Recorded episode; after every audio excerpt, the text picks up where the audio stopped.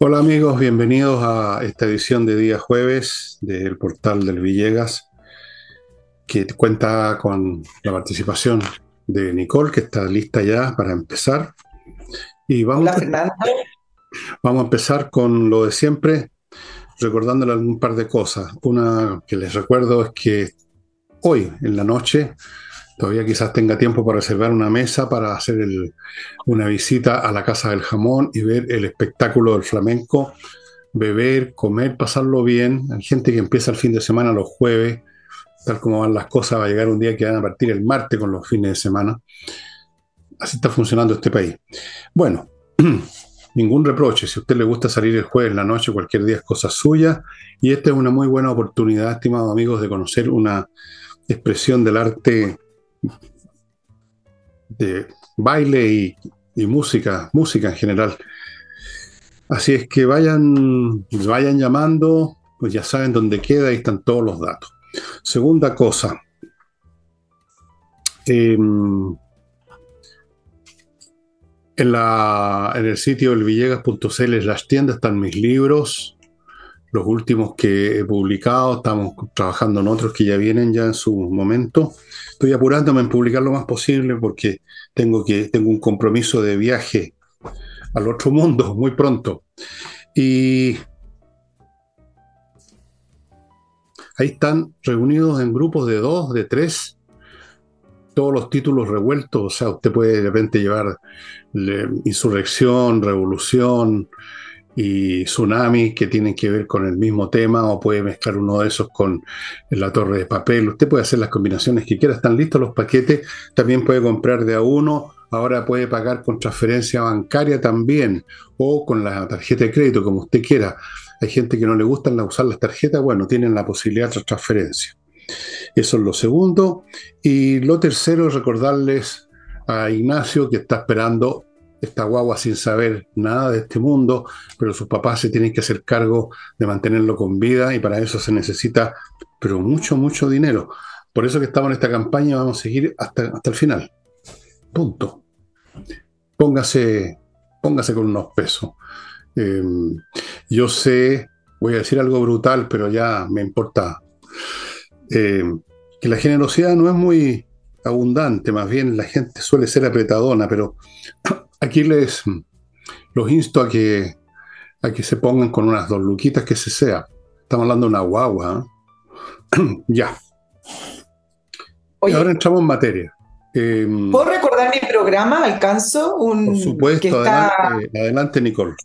¿Sabes por qué lo quiero recordar? Porque es un tema eh, que no ha estado en las noticias y que a mí me pareció tremendamente serio y grave eh, y por eso invité al diputado Johannes Kaiser, quien ha sido el único diputado que ha hecho seguimiento al tema de estas famosas cajas de osamentas que se encontraron en el servicio médico legal.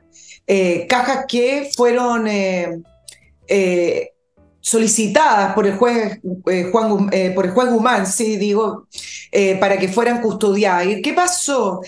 Que esas cajas con esas osamentas de detenidos desaparecidos no han sido identificado los restos de las personas porque la izquierda se ha opuesto a solicitar o incluso aprobar un proyecto de ley para que los restos que ya están encontrados y que están ahí, no hay que salir a buscarlos, sean identificados.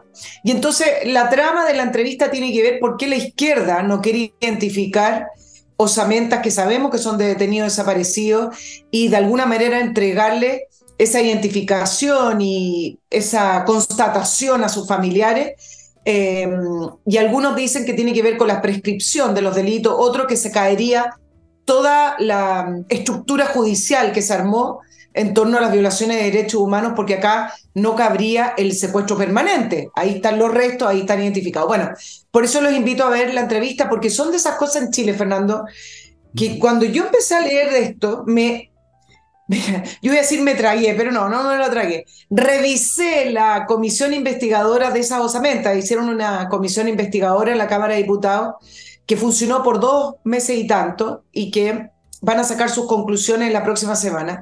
Y revisé las sesiones con lo que hablaba la diputada Lorena Pizarro del Partido Comunista y otras personas que participaron en la instancia. Y creo que primera vez que hay tanta honestidad para responder que el tema de la identificación de la osamenta es posterior, porque antes de eso el Estado tiene que reconocer que hay delitos de lesa humanidad, que el Estado tiene que reparar, o sea, en el fondo reconocieron, y hay frases bastante claras, que no están dispuestas a que se reconozcan por lo menos esos restos.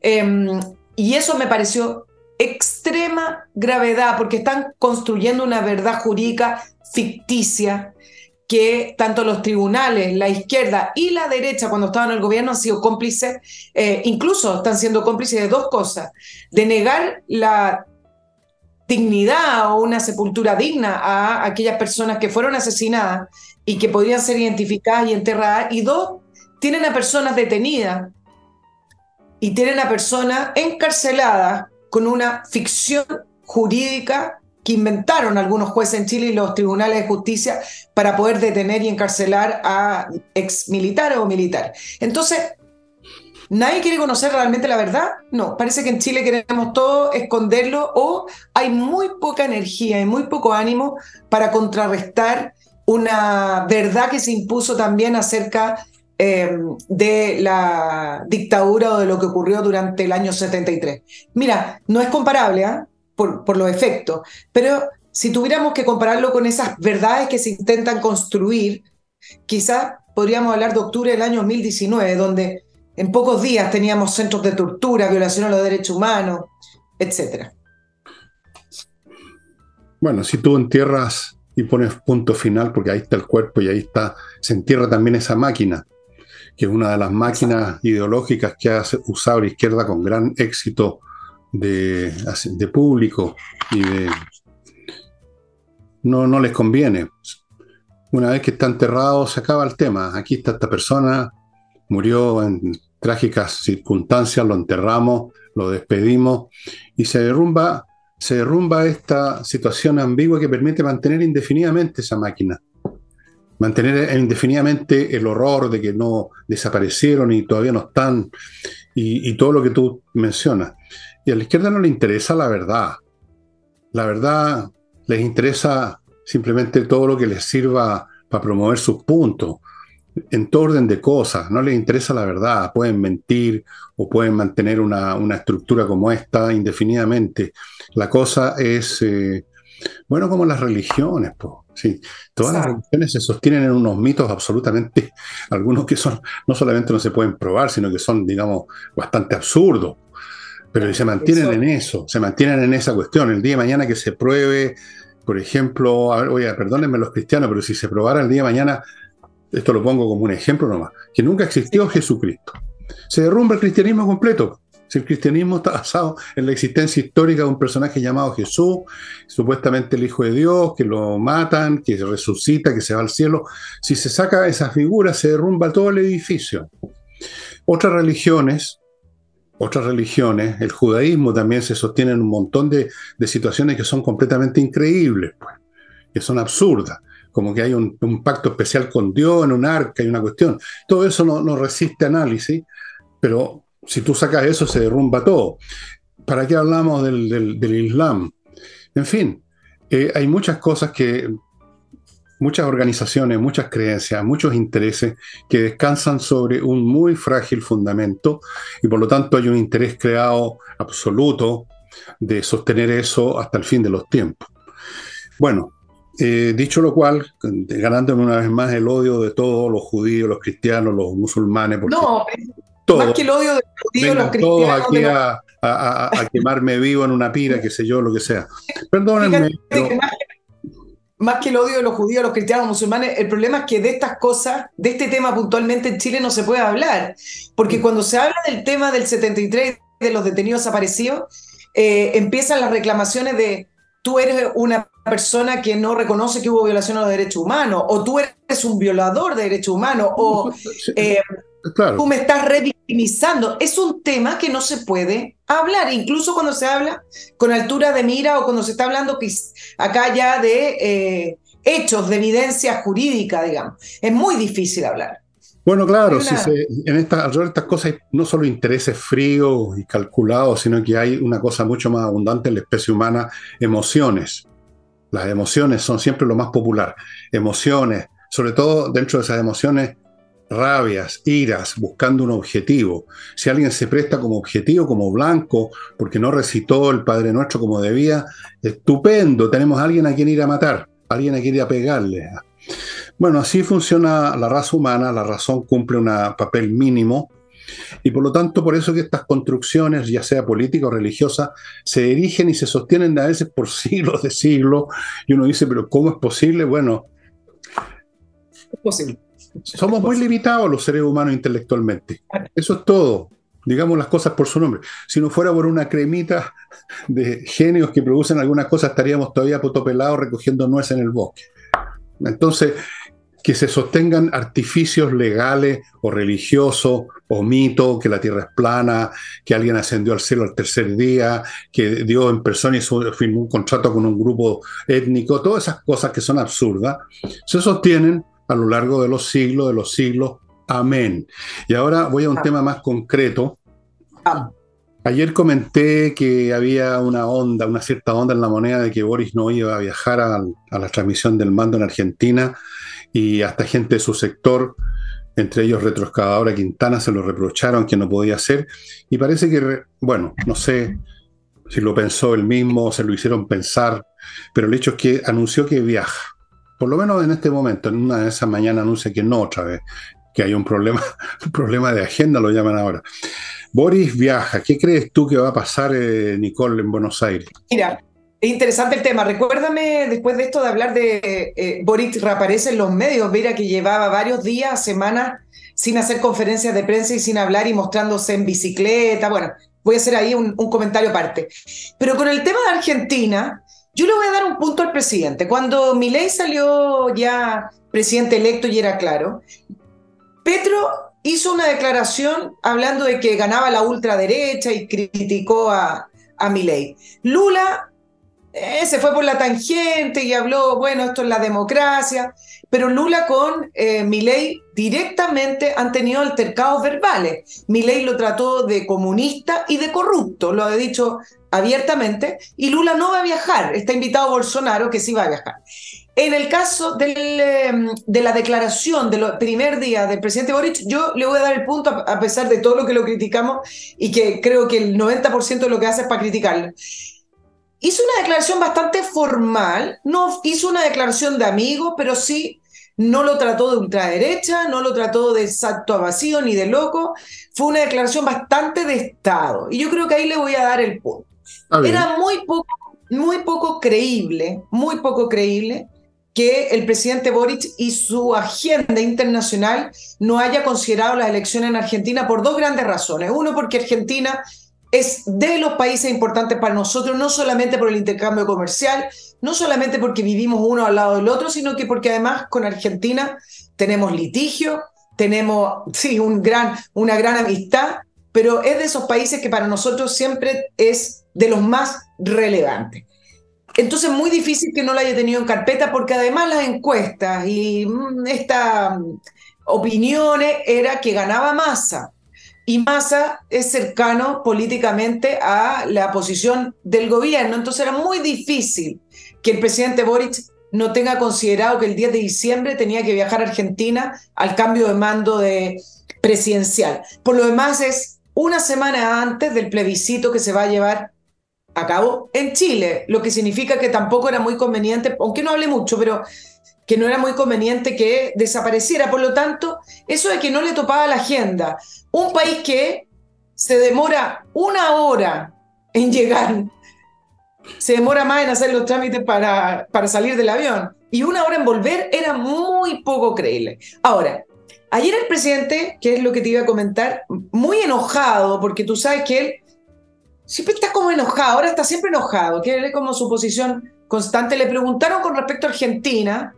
y el embajador, que es algo también tremendamente importante. Y dijo, acá yo no recibo órdenes de nadie ni sugerencias de nadie, el presidente es el que decide el embajador y tengo claro, ah, el, tengo claro el perfil, algo así dijo, de quién tiene que ser embajador. Y yo acá voy a recordarles algo. El embajador o la embajadora que designó el presidente Boric en Argentina fue Bárbara Figueroa. Él habló de que iba obviamente a designar un embajador que tuviera los atributos, que tuviera la carrera, etc.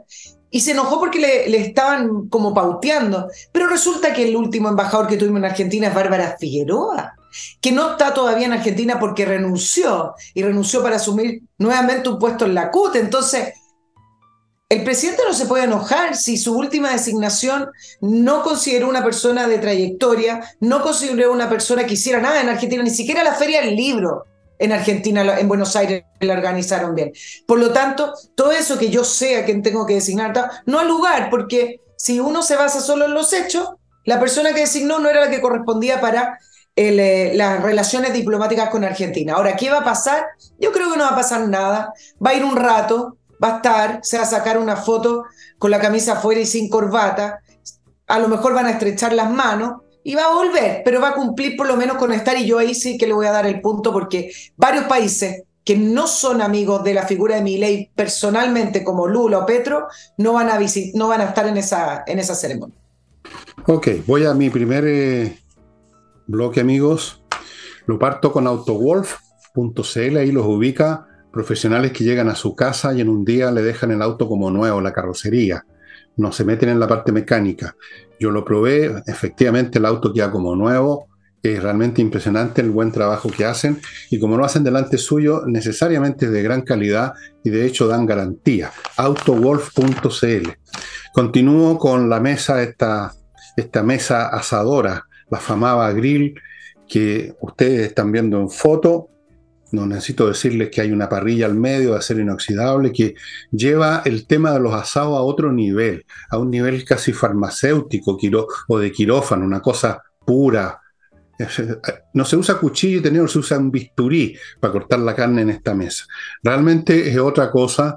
Eh, se ahorran un montón de, un montón de externalidades negativas los asados tradicionales, la parrilla negra, cebosa, el gurú que prepara la carne a su gusto, pero no a gusto de los consumidores, etc.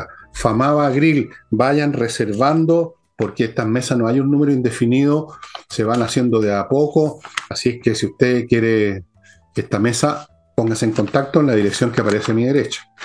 Continúo con Entrena Inglés, una academia gestionada por profesores que dan clases online con muy buenos resultados, estimado amigo.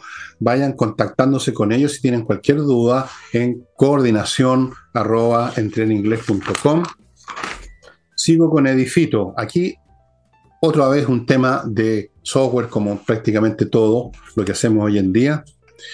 Eh, este es un software para la gestión de edificios, todos los aspectos aspecto administrativo, del personal, salarios, cotizaciones, sueldo por un lado, luego recordar a los gestores físicos y al administrador que llegó el momento de, no sé, poder pues, arreglar algo, ver el tema de la puerta corrediza, los jardines, todo, en fin, todas las cosas de un edificio que son complicadas en este software que se usan miles de edificios. Y termino el bloque con mi clima que le ofrece algo que ninguna más ninguna otra empresa le ofrece la instalación, cinco años de garantía por la instalación de estos equipos fantásticos que le sirven en verano, invierno, primavera, otoño, toda estación. Usted tiene frío, lo prende. Tiene calor, lo prende. Le funcionan como acondicionador, como calefactor, filtra en el aire conectado a internet. Es otra cosa. miclimo.com. Bueno, efectivamente no va a pasar nada. O sea, supuestamente no debiera pasar nada y tú le, das, le diste un punto a Boric, ok, punto, un punto base. Algo, algo que no, no, no terminó de arruinarlo como tantas otras cosas. Pero está bien, de repente se equivocó y le achuntó. Va a ir y mandó una, una... Ahora me habría gustado, ahí sí que me habría gustado que existiera un, un espionaje con la conversación telefónica que tuvo con Milei que yo calculo que no debe haber sido muy amistosa por esto de una conversación franca. Cuando dicen eso es porque poco menos que se tiraron, digamos, los platos por el, por el hilo del teléfono. No sé, a lo mejor no. Franca, 10 minutos. Las conversaciones presidenciales son siempre larguísimas. Eso, eso es sabido, porque hay muchos temas. Entonces, se ve que el hombre actuó en el mínimo, el mínimo común denominador que tenía que hacer, menos mal menos mal. Y bueno, lo importante va a ser los viajes bilaterales, ahí sí que son las conversaciones. decía, como Milei dijo que antes de asumir va a viajar a Estados Unidos y a Israel, preguntaban, bueno, ¿cuándo va a ser la gira por eh, Latinoamérica, que son los países importantes y por los países vecinos? Yo creo que ahí sí vamos a tener una idea de si van a poder tener alguna relación un poco más eh, directa y se van a tener comunicación. Al final son canales de comunicación, sí. Puede que se caigan mal o no piensan igual, da lo mismo.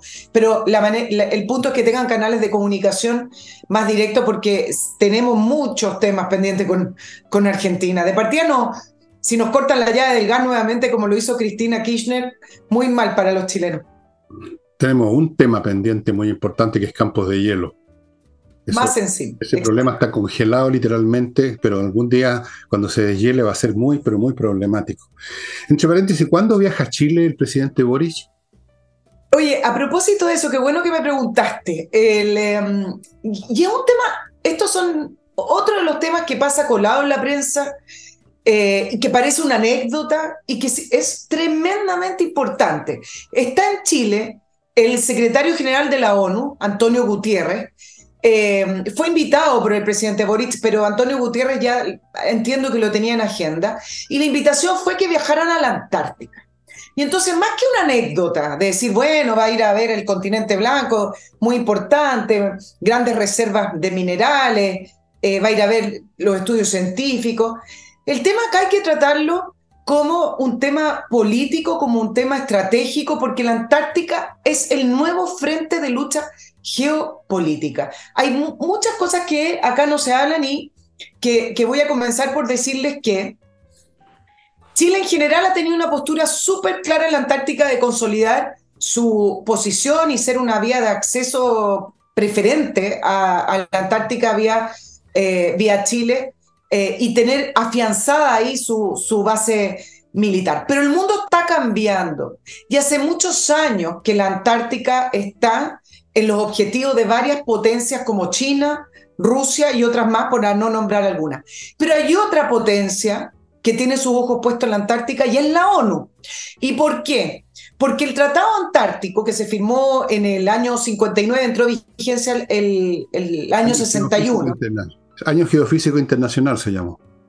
Exacto. Ese tratado antártico no incluyó la ONU. Ese tratado antártico lo firmaron 25 países, después se sumaron más. Actualmente la firma la, tienen, em, la contienen 56 países.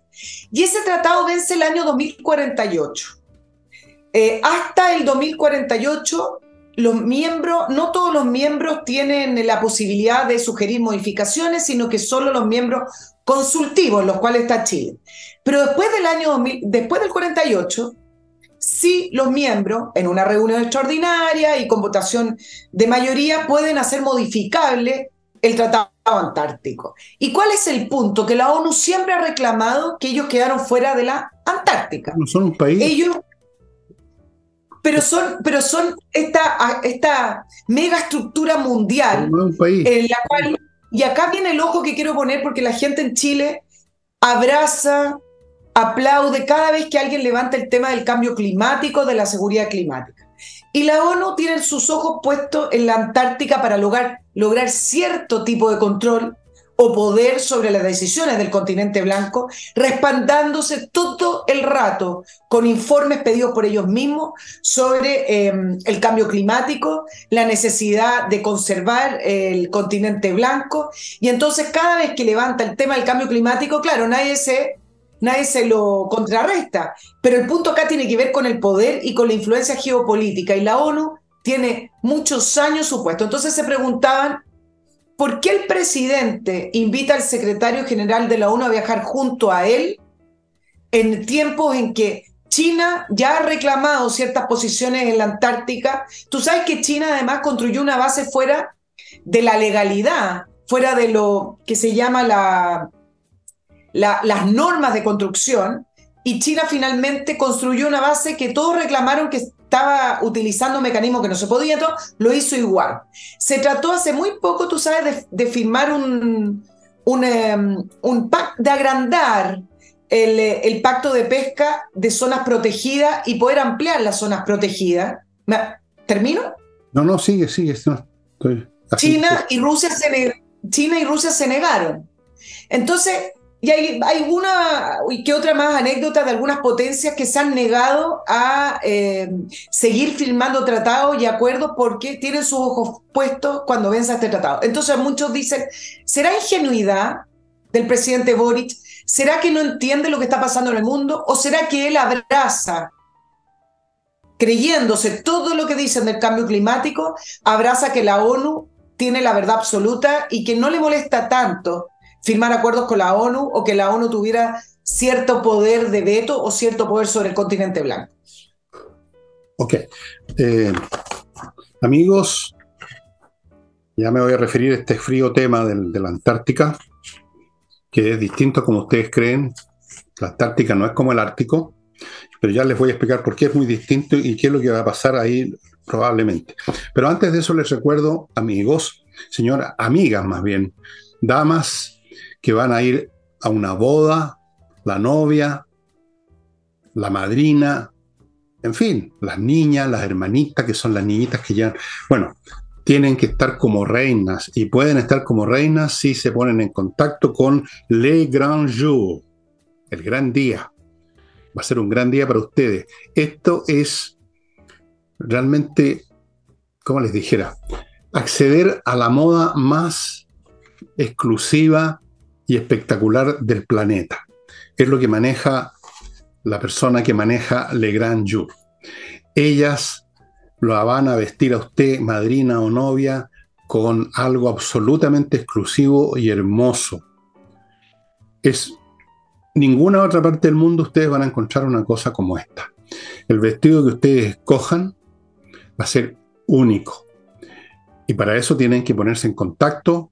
Ahí están los los contacto a mi derecha para que los reciban, porque esto no es una tienda a la calle, y van a estar vestidas como reina, la gran reina, la madrina, la reina, princesa, la emperatriz, la novia, en fin, una cosa fantástica, estimados amigos. Así es que, ya, pues, vestidos Le Grand Jour. Sigo con KM, KMRP, un software financiero contable y administrativo para la gestión de empresas de todos los tamaños y todos los rubros. Lo hace todo, lo ve todo, lo piensa todo, lo procesa todo. Y el resultado es que usted tiene una mucho mejor gestión de su empresa, cosa fundamental en tiempos difíciles. Mientras más difíciles los tiempos, más cuidadosa tiene que ser la conducción. ¿No es verdad? Así es que CAME ERP ahí están los datos, póngase en contacto, no es difícil implementar este, este software, todo lo contrario. Continúo con kmmillas.cl, donde usted puede vender sus millas acumuladas por sus vuelos que no va a usar pronto y que en cualquier momento desaparecen. En, kmmillas.cl se las van a comprar a muy buen precio. Bueno, eh, primera cosa, el Ártico es puro hielo, se deshace el hielo y no hay nada, se desaparece prácticamente todo, no queda mucho. La Antártica es un continente que está cubierto con hielo, por lo tanto, el día de mañana, especialmente ahora que está el deshielo, porque va se está deshielando en buena parte, no entero, pero o de alguna otra forma se va a poder llegar a los recursos que necesariamente hay ahí, y eso es lo que tiene con la servilleta puesta a los chinos y a todo el mundo. Y esa carrera la van a correr esos países. La ONU no va a correr, no es nada la ONU, y menos ahora. Es un conglomerado sin poder ninguno. No tiene poder. ¿Cuántas divisiones tiene la ONU? Ninguna. Son los chinos, los gringos, los europeos. Nosotros vamos a tratar de sacar una tajadita porque estamos encima de la Antártica, estamos más cerca que los demás países. Pero esto va a ser como fue en el siglo XIX, estimado amigo, en la, lo que se llama The Scramble for Africa, las colonias, los países europeos luchando por hacerse de posesiones con la idea de riquezas que muchas veces no obtuvieron en África. El siglo XIX, a partir de la, de la mitad, fue una pelea permanente por hacerse de colonia. Y África quedó convertido en un mosaico de colonias después. En otro momento le pasó a China, que era, un país que existía, era un imperio, y sin embargo también los europeos empezaron a recortarle pedacitos, instalando sus legaciones y sus cosas para hacer negocios. Va a pasar lo mismo con la Antártica. la ONU, la ONU puede, puede tener las pretensiones que quieran, pero no van, a, no van a ser parte de esta carrera, Nicole. Y nosotros muy difícilmente también porque somos un, pigmeo en esta cuestión. Lo que va a suceder es lo que ha sucedido siempre. Los, más poderosos se llevan la tajada del león, se arreglan entre ellos y le tiran quizá un par de migajas, le tirarán unas migajas a Argentina que también está ahí, y a Chile, y buenas noches. Eso es lo que va a suceder. Porque los recursos que están ahí parece son tremendos. Olvídense que estas bases son de interés científico, eso fue lo que se dijo en el año 59, hace mucho rato, que ahí lo que se está haciendo es otro tipo de acciones, buscando, explorando en busca de lo que es valioso, minerales, lo que sea que hay ahí, gas, no sé. Eso va a pasar. Vamos a tener un scramble for Antártica. Eso. Voy a continuar lo que tú estás diciendo, por eso los simbolismos son importantes. Efectivamente, en, eh, la Antártica se calcula que hay reservas de petróleo, gas, minerales, hierro, eh, cobre. Eh, se habla de que el 70% de la reserva de agua, de agua dulce está ahí. ¿Y qué es lo que está pasando con las grandes potencias y, con algunos países que han salido de, mm, esta idea de, del acuerdo que se logró en el Tratado Antártico, donde solo se permiten eh, exploraciones con fines científicas, están tratando de presionar que ya se permite, se permita la minería antártica. China lo empezó a hacer y hubo reclamación del resto de los países y tuvo que frenarlo porque estaba todo completamente fuera de norma. Entonces lo que dicen es que a medida que se acerque el plazo, los países van a empezar a presionar para que se permita hacer exploraciones mineras. Eh, todos los países hoy están reclamando mayor soberanía, que eso es lo otro de los simbolismos. Eh, y tú me decías, Argentina a lo mejor le, le, le, llega una migaja. Argentina con Inglaterra se están peleando además, no solamente las Malvinas, en, en el territorio antártico están peleando una zona en la cual cada uno dice que le pertenece.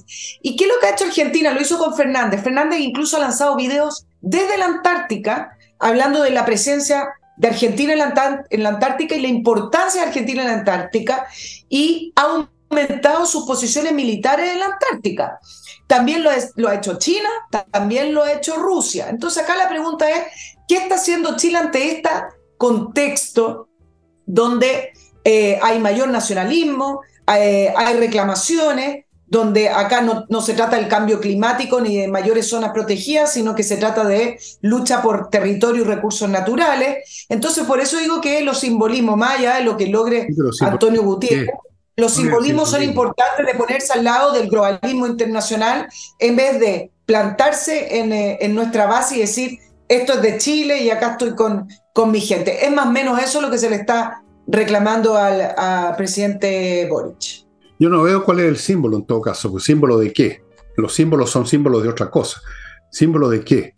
No tengo claro cuál sería el simbolismo. Aquí los símbolos no van a correr ningún papel cuando empiece la pelea, la pelotera por la Antártica, que ya empezó en forma soterrada, en, forma bajo hielo, digamos. No, no, no sé qué pretenderá, no sabemos lo que tiene en la mente el señor eh, Boric. No, no son muchas las cosas que tiene en la mente y, menos las que estén bien procesadas. Eh, si Chile quiere participar ahí, va a tener que hacer lo mismo que los demás países, empezar a poner recursos, empezar a poner gente, bases militares, no sé si es que sirve de algo, porque es un país que tiene límite, en eso no podemos entrar en disputa con las grandes potencias. No somos como Argentina que entró en disputa con Inglaterra y ya sabemos lo que, cómo terminó ese cuento. O sea, no, en eso no vamos a caer, yo creo. Entonces, no sé lo que pretenderá este hombre con Guterres, pero el hecho es que el asunto, yo creo que no vamos a poder jugar un papel muy importante. Como digo, con suerte nos quedaremos con un pedacito de lo que estamos ahora ahí porque estamos hace tanto tiempo, pero las grandes explotaciones, la gran, el gran negocio lo van a hacer los que tienen la capacidad, en primer lugar, tecnológica para actuar en las condiciones de la Antártica. Porque aunque se vaya todo el hielo, no se va a ir. Si se fuera todo el hielo de la Antártica, en primer lugar, el problema del planeta sería otro muy diferente. Nos, inundamos hasta, hasta los calcetines todos los, todos los países del mundo prácticamente. Nos imaginan la cantidad de agua que hay ahí. Entonces, es muy complicado tecnológicamente, se requieren capitales inmensos que no los tiene Chile y los simbolismos no van a cumplir ningún papel. Las Naciones Unidas no tienen ningún papel que cumplir. Las Naciones Unidas es un artefacto burocrático que inerte, inerme, inocuo, que solo sirve para repartir pega. Entonces, yo no sé qué pretendería bueno, pretenderá darle algún peso a nuestra presencia ahí, pero yo creo que eso no, no, no, no significa nada. No, no, no, creo que signifique mucho. Estoy diciendo que, pretende. Yo no estoy diciendo que pretende, yo estoy planteando esto porque yo creo que no pretende nada y ese es el problema. Se deja llevar por las invitaciones. Invitó también a Xi Jinping.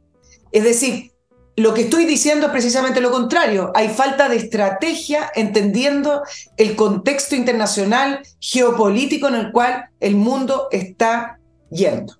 Eso es lo que estoy diciendo. No, si no te estoy contradiciendo a ti, Nicolás. Estoy simplemente observando. No, sí sé, pero para que quede claro. No es que digo no, para que se entienda para los, los que siempre creen en complot. Yo no estoy diciendo que el presidente Boris tiene un complot con Antonio Gutiérrez. No, lo no estoy diciendo que hay que no tiene Eso es todo lo que estoy diciendo. Uno no tiene complot con alguien que no tiene, no tiene ni una pistola de agua. ¿Qué complot puede uno armar con, con Gutiérrez, que es un señor que aparece de vez en cuando cuando hay un problema y, y llama a las partes a que, a que tengan restraint? Eso es todo lo que hace. O sea, es el último personaje del mundo con el cual tener, hacer un complot.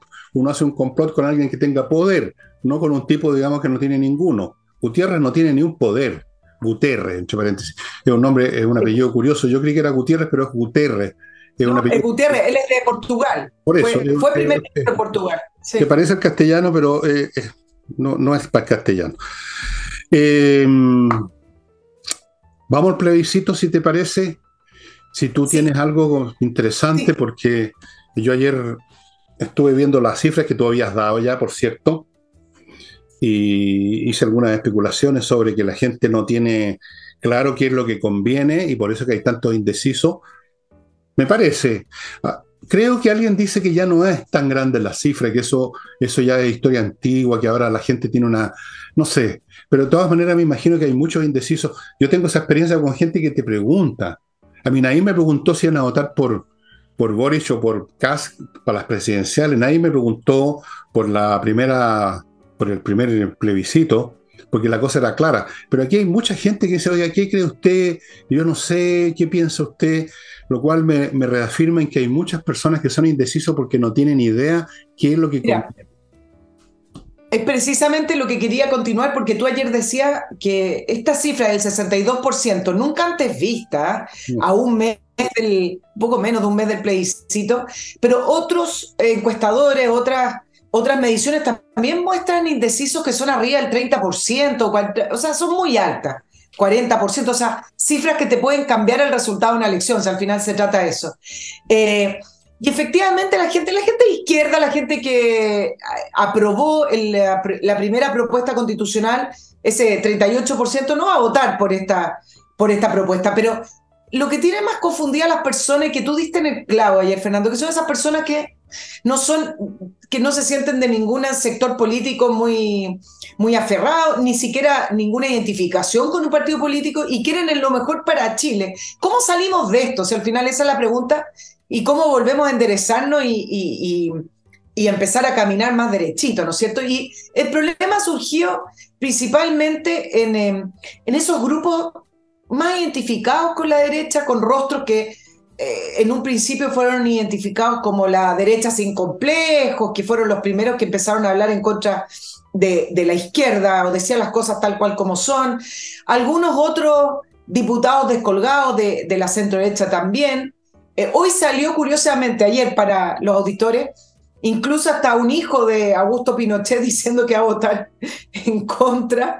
Y, mm, y decían, bueno, ¿esto cambia en algo? No, no, eso es una anécdota nomás, no, no cambia la, la aguja por ningún lado. Pero tú hacías la pregunta correcta ayer, me parece, que ¿qué le conviene al país? Y la comparación al final de cuentas tiene que ver con tres cosas. Uno es esta propuesta es mejor que la constitución del 80 que tú hablaste o la actual constitución que le queda poco al 80 y si es que efectivamente el votar en contra o votar a favor cierra de una vez por todas este, este, este proceso. Y yo acabo de hacer tres puntitos. Uno, que me parece que la comparación de esta propuesta con la constitución del 80 no es correcta. Y no es correcta porque eh, como todo se, se, ha trazado en torno a mitos y a, mentiras, en torno a falacias, finalmente lograron construir una verdad. Y la verdad es que esta constitución, tal cual como está, ya no existe. Eh, no solamente no existe por las más de 120 reformas que ha tenido desde el 89, el 2005 con Ricardo Lago, más las infinitas enmiendas, sino que además no existe porque no, no la están respetando. Entonces tú me dices, bueno, eh, la constitución dice la propiedad privada, bueno, pero no se está respetando. Se hicieron retiros de fondos previsionales que son 100% inconstitucionales, pero como la deslegitimaron tanto, ni siquiera los tribunales fueron los encargados de volver a establecer la legalidad y no se declararon inconstitucionales los retiros. O sea, se aprueban proyectos en Chile que van directamente en contra de, de la constitución. Entonces, esa idea que todavía existe en algunas personas de que me gusta más la del 80, porque más que mal hemos crecido con esa constitución, nos dio estabilidad. Bueno, esa estabilidad, ese crecimiento ya fue y esa constitución que dio estabilidad y dio crecimiento ya no está.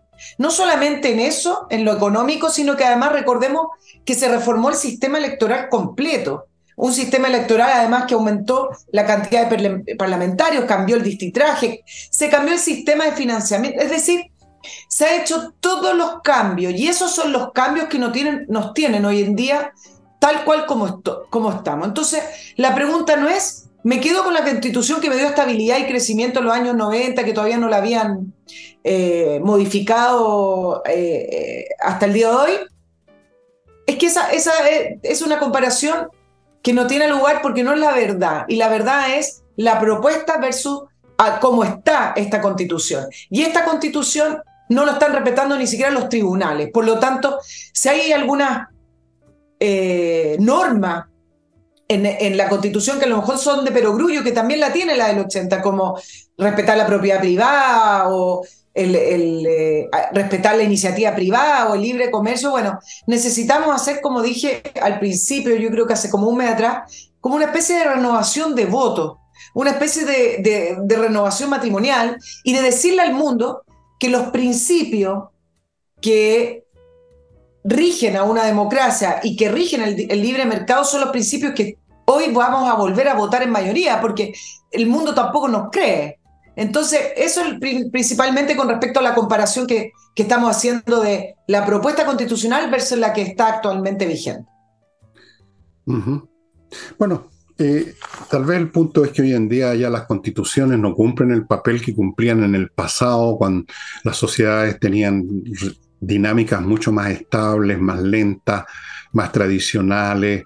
Existía un peso, por así decirlo, gravitacional importante en la constitución, así como la ley, se respetaba la ley. Bueno, por supuesto, la gente que no es delincuente, se respetaba las autoridades, había unas actitudes de veneración respecto a las estructuras institucionales de las sociedades, pero eso en términos generales, no solo en Chile, sino que en todas partes, y uno lo puede observar fácilmente, eso se ha ido se ha ido perdiendo, se ha ido deteriorando. Ya las constituciones no son como la Carta Magna o como el documento que está en el Arca de la Alianza, supuestamente, o como cualquier otra de estas cosas. Eh, tú, mencionaste que aquí se ha pasado por encima y ni siquiera han levantado el dedo al Tribunal Constitucional. Bueno, eso, eso manifiesta una mentalidad, una, una manifiesta que las sociedades no se quieren amarrar con constituciones escritas en piedra, digamos metafóricamente, en circunstancias que la sociedad cambia tanto, emergen nuevas situaciones que requieren nuevas leyes y de repente las, las constituciones pueden parecer como una chaqueta de fuerza. Entonces, en ese contexto, uno casi podría pensar que cualquier constitución vale hongo en este momento, que lo que interesa es quiénes están en el, en el Congreso y que van a dictar leyes el personal que está en el gobierno. Al final eso es lo que va importando. Cualquier constitución ya sea que se mantenga la actual que ya no la respetan, o que gane el a favor y se imponga la nueva propuesta, también pueden no respetarla. Es decir, si ya se llega a un estado anímico, político, psicológico en una sociedad en que te saltas una ley, te las saltas todas. No hay ninguna que llegue con la estampa de haber sido entregada en el monte Sinaí por Jehová llegan y ya al otro día están pensando cómo cambiarla. Pero si lo hemos escuchado los políticos, eh, reformar las constituciones, cambiar los, los quórum, eh, si llega esta constitución vamos inmediatamente a empezar a joder para cambiarla por otra. El cuento nunca acabar. Así que en una de esas Da lo mismo la constitución que se mantenga el 18 de diciembre, todo va a depender de quienes están en el Congreso y en el gobierno. Al final todo depende de las personas y las actitudes y las conductas que van a tener. Porque la, constitución no va, cualquiera que gane, pongamos que ganara la de la favor, la, la propuesta, no va a cerrar las cosas tampoco. Teóricamente en el papel sí, tales cosas no se pueden hacer, definitivos, esto quedó zanjado, pero se la pueden pasar por el forro los pantalones como se pasaron la anterior con los retiros y con todas las demás cuestiones, pues. Y quizás hay mucha gente que lo siente también de esa forma, que esta cuestión ya no tiene la trascendencia metafísica casi de las constituciones del pasado, que una vez establecidas se suponía que iban a durar por los siglos, los siglos, amén. Ya no, no hay esa, no hay esa mentalidad. Pero los países estables, los países desarrollados tienen su constitución antigua. A mí me parece que más, bien esto es una pulsión de la izquierda latinoamericana y de, que se instaló como una dinámica de transformar las constituciones para poder instalar un modelo. Yo no creo que sea algo mundial. Eh, yo no creo. Y, y yo creo también que Chile, siendo un país pequeño, que debe confirmarle al mundo que es estable y seguro como lo que era. Y fue lo que hizo la concertación cuando llegó al poder. Salió al mundo a, asegurarle que Chile respetaba las reglas, que Chile era estable y seguro y se escapaba de la dinámica latinoamericana. Y eso fue lo que nos trajo inversión y crecimiento. Y nosotros vamos a tener que volver a decirle al mundo eso. Eso es lo que estoy diciendo. Sí, estás diciendo eso, pero yo creo que eso ya no, no corre mucho. En Estados Unidos incluso y en Europa, si uno sigue la política de esos países, va a observar que no hay una discusión para cambiar la constitución, pero en la práctica se la pasan por alto en muchas ocasiones. Es cuestión que sigas tú algunas de las discusiones y situaciones que se han dado en Estados Unidos y te vas a dar cuenta que la constitución, que nadie la ha puesto en telejuicio, porque además, entre paréntesis, no es como nuestra constitución, una cosa escrita completa, eh, tiene otra estructura. Eh, ¿Para qué hablamos de Inglaterra, donde no hay una constitución escrita tampoco? Hay, hay otro sistema. Eh, yo me parece que las constituciones hoy en día tienen menos peso que antes. Naturalmente que en países más despelotados como el nuestro, eh, la liviandad con que se trata el tema es mayor que en otras partes. Todavía en otras partes hay un, un, respeto de labios para afuera, pero en la práctica hay muchas cosas que se están haciendo que van contra la constitución. Por ejemplo, todo el tema migratorio en Estados Unidos. Si tú lo examinas, examinas la constitución, se han saltado montones de cosas. El tema de las armas, en el tema de las armas se lo quieren saltar en Estados Unidos los que creen que los asesinatos son porque hay muchas pistolas dando vuelta. En fin. Pero no han podido porque la constitución pero ya existen las presiones. Acuérdate que. es, que las discusiones me parecen válidas, pero en lo concreto no llegan a nada porque bueno, ya veremos, una, una barrera que no les permite. Ya veremos. Ah, eso es lo que confirma que la constitución es importante. Bueno, Nicole, está bien. Las discusiones se pueden dar y el límite está en la constitución. ni corta bien, como tú queráis, pero, pero en Chile claramente no es así, ¿no es cierto? ¿Estás de acuerdo con eso? Tú mismo lo dijiste. Bueno, en un momento lo fue, ya no, ah, porque los políticos decidieron que, la, que, los políticos, la clase política y la clase dirigente decidió que las reglas del juego no, no les gustaban, hay que saltárselas. Ese momento ya pasó. Esa es la realidad. A mí no me gusta, pero pasó. Así como pasó la época en que éramos la Capitanía General, de, dependiente de la corona española. Pasó ya no vamos a volver ese tiempo en que hacíamos esas demostraciones, el cómo decíamos que era un país tan serio. Olvídate, se acabó el país tan serio. Tenemos otra, eh, es cuestión de mirar quiénes gobiernan, quiénes están en los ministerios para darte cuenta que este dejó de ser un país serio. Este es un país ya de opereta en este momento. Amigos, en este país de opereta, pues hombre, Salina y Ojeda, un, un bufé de abogados especialista en temas civiles desde hace tiempo, tienen una muy buena tasa de éxito porque son especialistas y saben manejar estos asuntos. No se pongan en manos de cualquier abogado que le recomendó a alguien. Hágame caso, Salinas y Ojeda, vea las estadísticas de sus, de sus eh, resultados legales. Sigo con el eh, fasmar.cl, el sitio de una empresa chilena de transporte de carga internacional que desde Estados Unidos le trae a su empresa vía aéreo marítima, lo que su empresa necesita, pero también se hace cargo, si usted quiere, de compras personales hechas por usted en cualquier parte de Estados Unidos, se las van a traer, el servicio courier también lo tienen.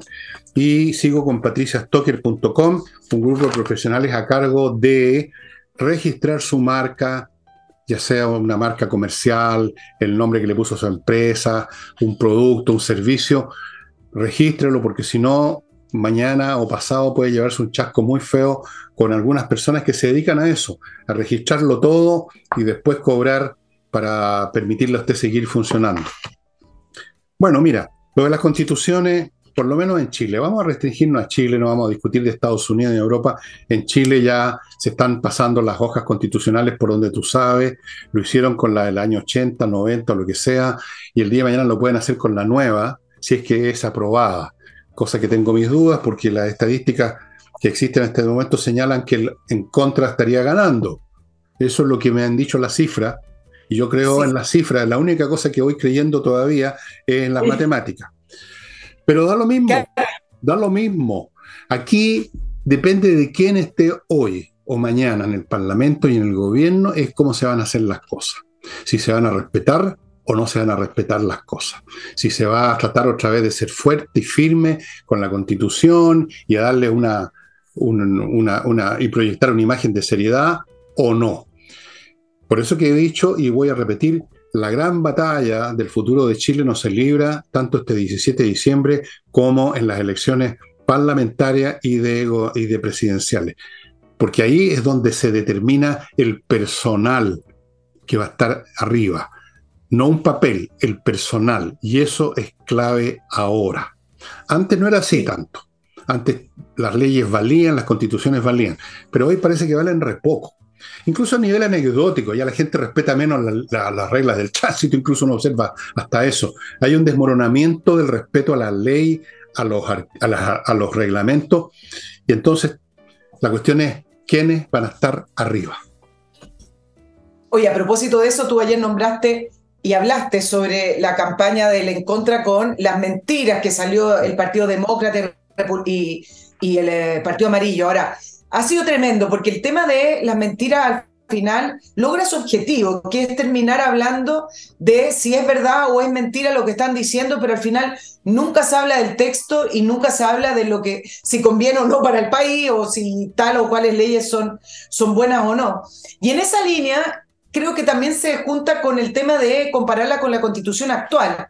Hoy leía una columna que le encontré toda la razón y decía, a propósito de esta franja del en contra que habla de que le hace mal a Chile, que es en contra de la mujer, o sea, dice pura generalidad, es vaga y absurda, pero en la franja del el día martes en la noche, eh, incluso llegaron a decir, y lo escribe un columnista en el Mercurio, no, no columnista, una carta al director, dice que esta propuesta constitucional permitiría los arreglines de los empresarios como lo que vivimos de la colusión de los pollos o del papel higiénico.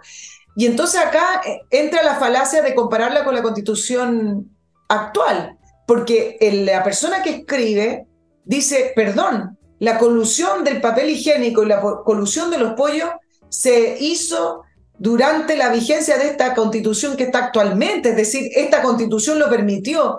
¿Cómo es posible que la franja del, del en contra entonces refuercen situaciones que, son, que van en contra de la ley y que se hicieron y se permitieron con la constitución famosa del 80 o de la del 2005, como, como lo quieran llamar. Y ahí la persona escribe sobre algunos capítulos de la propuesta constitucional acerca del fortalecimiento de la libre competencia, etc. Entonces, efectivamente, se dan ciertas situaciones muy negativas que la franja repite, pero que si uno realmente la hace la bajada, dice, momentito, pero esas situaciones han ocurrido y ocurrieron con la constitución que actualmente está vigente. ¿Qué es lo que hace la propuesta constitucional para impedir eso? Y ahí es donde, bueno, ha sido muy difícil para la franja a la favor poder explicarlo, porque además es complejo como está escrita la propuesta, es larga, es muy larga y tiene, tiene bajada, entonces efectivamente es mucho más fácil tirarse estas frases generales y cortas y... es más fácil mentir siempre,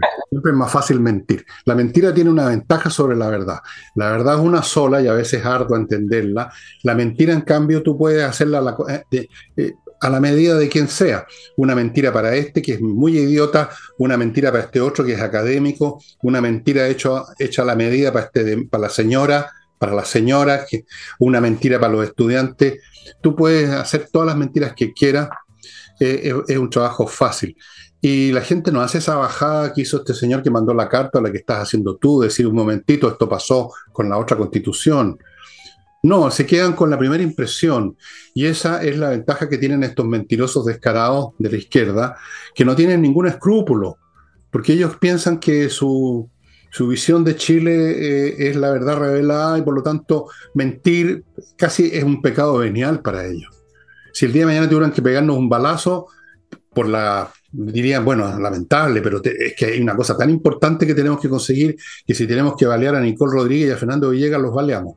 Entonces, mentir es lo de menos. Y se basan en esto de que la gente no hace las bajadas, pues si dejémonos de payasá, la gente se traga lo que le, les tiran, literalmente. Si no fuera así, la historia mundial sería muy distinta, desde luego no estaría hoy en, la moneda. La gente se traga cualquier idiotez digamos las cosas, se tragan lo que quieren tragar, lo que les suena. Entonces vienen y dicen esto que esto es una constitución que va a permitir que tú pases por encima de las mujeres y se la creen. Eh, se creen, se creen esa cuestión. menos áreas verdes. menos áreas verdes, ¿a título de qué? Te podrías preguntar, ¿tu constitución va a determinar menos áreas verdes? Es una estupidez, pero descolosal. Pero, ¿tú crees que alguien hace la bajada? De decir, oye, pero esto no es un reglamento de jardinería, es una constitución. No. Entonces, el mentiroso siempre tiene ventajas, por lo menos en lo inmediato. A la larga la verdad gana, pero ya a la larga, digamos, nos morimos todos, digamos, ya la cuestión es irrelevante. Cuando el día de mañana, en 20 años más, se diga, bueno, eran unos mentirosos, descarados, pero ya van a haber logrado lo que querían. Eso pasa. Además, permíteme decir lo siguiente, toda la trama constitucional se levantó sobre una gran mentira. O sea, si nos remontamos al acuerdo de paz y, nueva constitución del año 2019, se montó sobre la mentira de que la culpa de todos los males de Chile era una constitución y la mentira que era una constitución pinochetista porque al final si uno revisa todas las enmiendas y lo que hizo Ricardo Lago, bueno, la constitución vigente tiene la firma de Ricardo Lago. es decir, toda esta trama constitucional que al final se rechazó y la clase política volvió a un acuerdo para hacer un segundo intento, está erigida sobre una mentira, por lo tanto, que la campaña del en contra tenga mentira es parte del mismo proceso, es decir, no habría que... No habría que, que sorprenderse mucho. Solo quiero hacer una bajada que es muy cortita, porque yo sé que estamos contra el tiempo. Yo he leído, porque hablamos de la Antártica y yo hablo del soberanismo, etcétera, y yo he leído que hay muchas críticas a la propuesta constitucional porque no incluyó la Antártica como territorio especial. Y dije, ¿cómo puede ser posible que se les haya pasado esto? Y yo hablé, con un abogado y me dice, no, momentito, no se quiso incluir a la Antártica como territorio especial, como es Juan Fernández y la de Pascua, porque se incluyó a la Antártica como parte del territorio chileno. ¿Por qué lo hicieron así? Porque todos los territorios especiales, es decir, Rapanui, Isla Pascua o, Juan Fernández, tienen regulaciones y leyes aparte. Incluso se puede hacer una ley con quórum no muy alto en el Congreso para determinar ciertas reglas en esos, en esos territorios especiales. En cambio, integrar a la Antártica como territorio chileno significa que se rige por las leyes generales del país y por el Estado chileno. Por lo tanto, todo lo que ustedes ven acerca de que la Antártica no quedó incluido, también es mentira. Pues si yo, yo lo tengo acá y bajé además el, el párrafo. ¿ah? Ok, eh, amigos, em, compre oro, pues, vaya comprando oro ya. Yo le recomiendo que compre oro.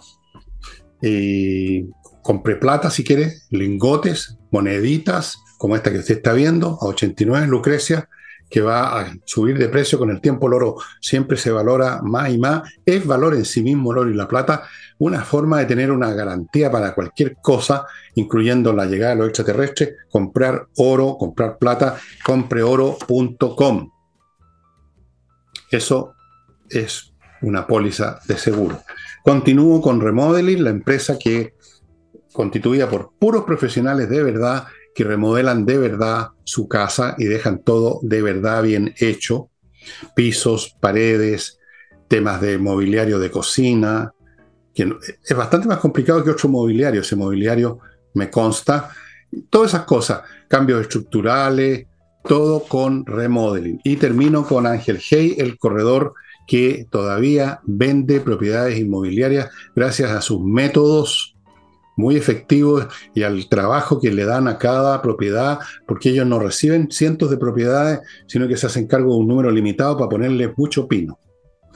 Bueno, estimados amigos, em, se miente, se miente, se miente. La verdad al final triunfa, pero el problema es que siempre ese final queda tan al final. ¿No es cierto? Cuando uno ya se murió, cuando ya pasó la vieja, cuando ya fue elegido fulanito, cuando ya quedó la crema, cuando ya el país se arruinó, entonces ahí al final, ah, ahora nos damos cuenta cuál era la verdad. ¿Quién no ha escuchado al, al que arrastró a una familia completa a la ruina diciendo, pucha, en realidad me equivoqué, pero ya quedó la crema? Entonces, amigos, eso. Eh, yo no voy a hacer campaña por el a favor, pero simplemente les recuerdo que yo voy a votar a favor. Si eso es hacer campaña, decíanlo ustedes, seguramente algunos de estos que hacen estos amistosos comentarios, bastante imbéciles por lo general, los que hacen comentarios negativos, llenos de odiosidad contra nuestro programa, Nicole, van a decir que yo estoy haciendo campaña, que me está pagando la derecha, que me está pagando no sé quién, los extraterrestres. ¿Quién me paga por me pagan, ojalá me pagaran, digo yo, por favor, páguenme, salgo de mis problemas, pero no, nadie me paga ni una huevada, perdónenme. Ya. Sí, ahora, ¿te, acuerdas esos, ¿te acuerdas esos tiempos en que era prohibitivo decir por quién uno votaba o por, por quién uno se, se inclinaba, los columnistas jamás, las editoriales, los diarios jamás? Eso ya terminó hace mucho tiempo y hoy pareciera ser que todo el mundo yo lo veo en los diarios, en la radio, está todo el mundo como los que están ahí en los medios de comunicación, están como obligados a decir eh, por qué votarán. Los políticos jamás decían por qué votarán, aunque fueran parte de una campaña, incluso era, eso cambió ya. Eso es parte de los muchos cambios que incluyen esta pérdida de peso intrínseco jurídico, las constituciones, las leyes, los reglamentos, de todo. Ahora impera un poco la ley de la selva, el que tiene poder, el que tiene los votos, el que tiene los rifles, el que tiene la plata, ese sin mediación de ley o con mucha menos mediación que antes, hace lo que se les da la gana. Lo vamos a ver en la Antártica, acuérdense, estimados amigos, que ahí va a tallar el que tiene más barcos de guerra, más aviones, más riqueza, más tecnología, los demás se van a quedar reclamando con los papelitos traigo aquí la paz de la tierra, como hizo Chamberlain. Bueno, ahí tienen un ejemplo de lo que significa ah, basarse en papelito. Amigos, eso ha sido todo por hoy. Muy agradecidos por su presencia. Los que quieran hacer comentarios negativos, aténganse a las consecuencias, porque yo se las mando de vuelta más o menos dura. Ah, Así No siempre, pero a veces. ¿Ah? No, no, mira, yo, no entiendo gente que claramente me detesta, que son de ultra izquierda, que me consideran un facho, y sin embargo ven el programa para darse el gusto de escribir alguna idiotez, porque además son tontos, entonces la crítica siempre es bastante estúpida. Pero en fin, allá ellos que pierdan su tiempo viendo este programa. En fin, sería todo, estimados amigos, nos estamos viendo mañana. Chao, chao.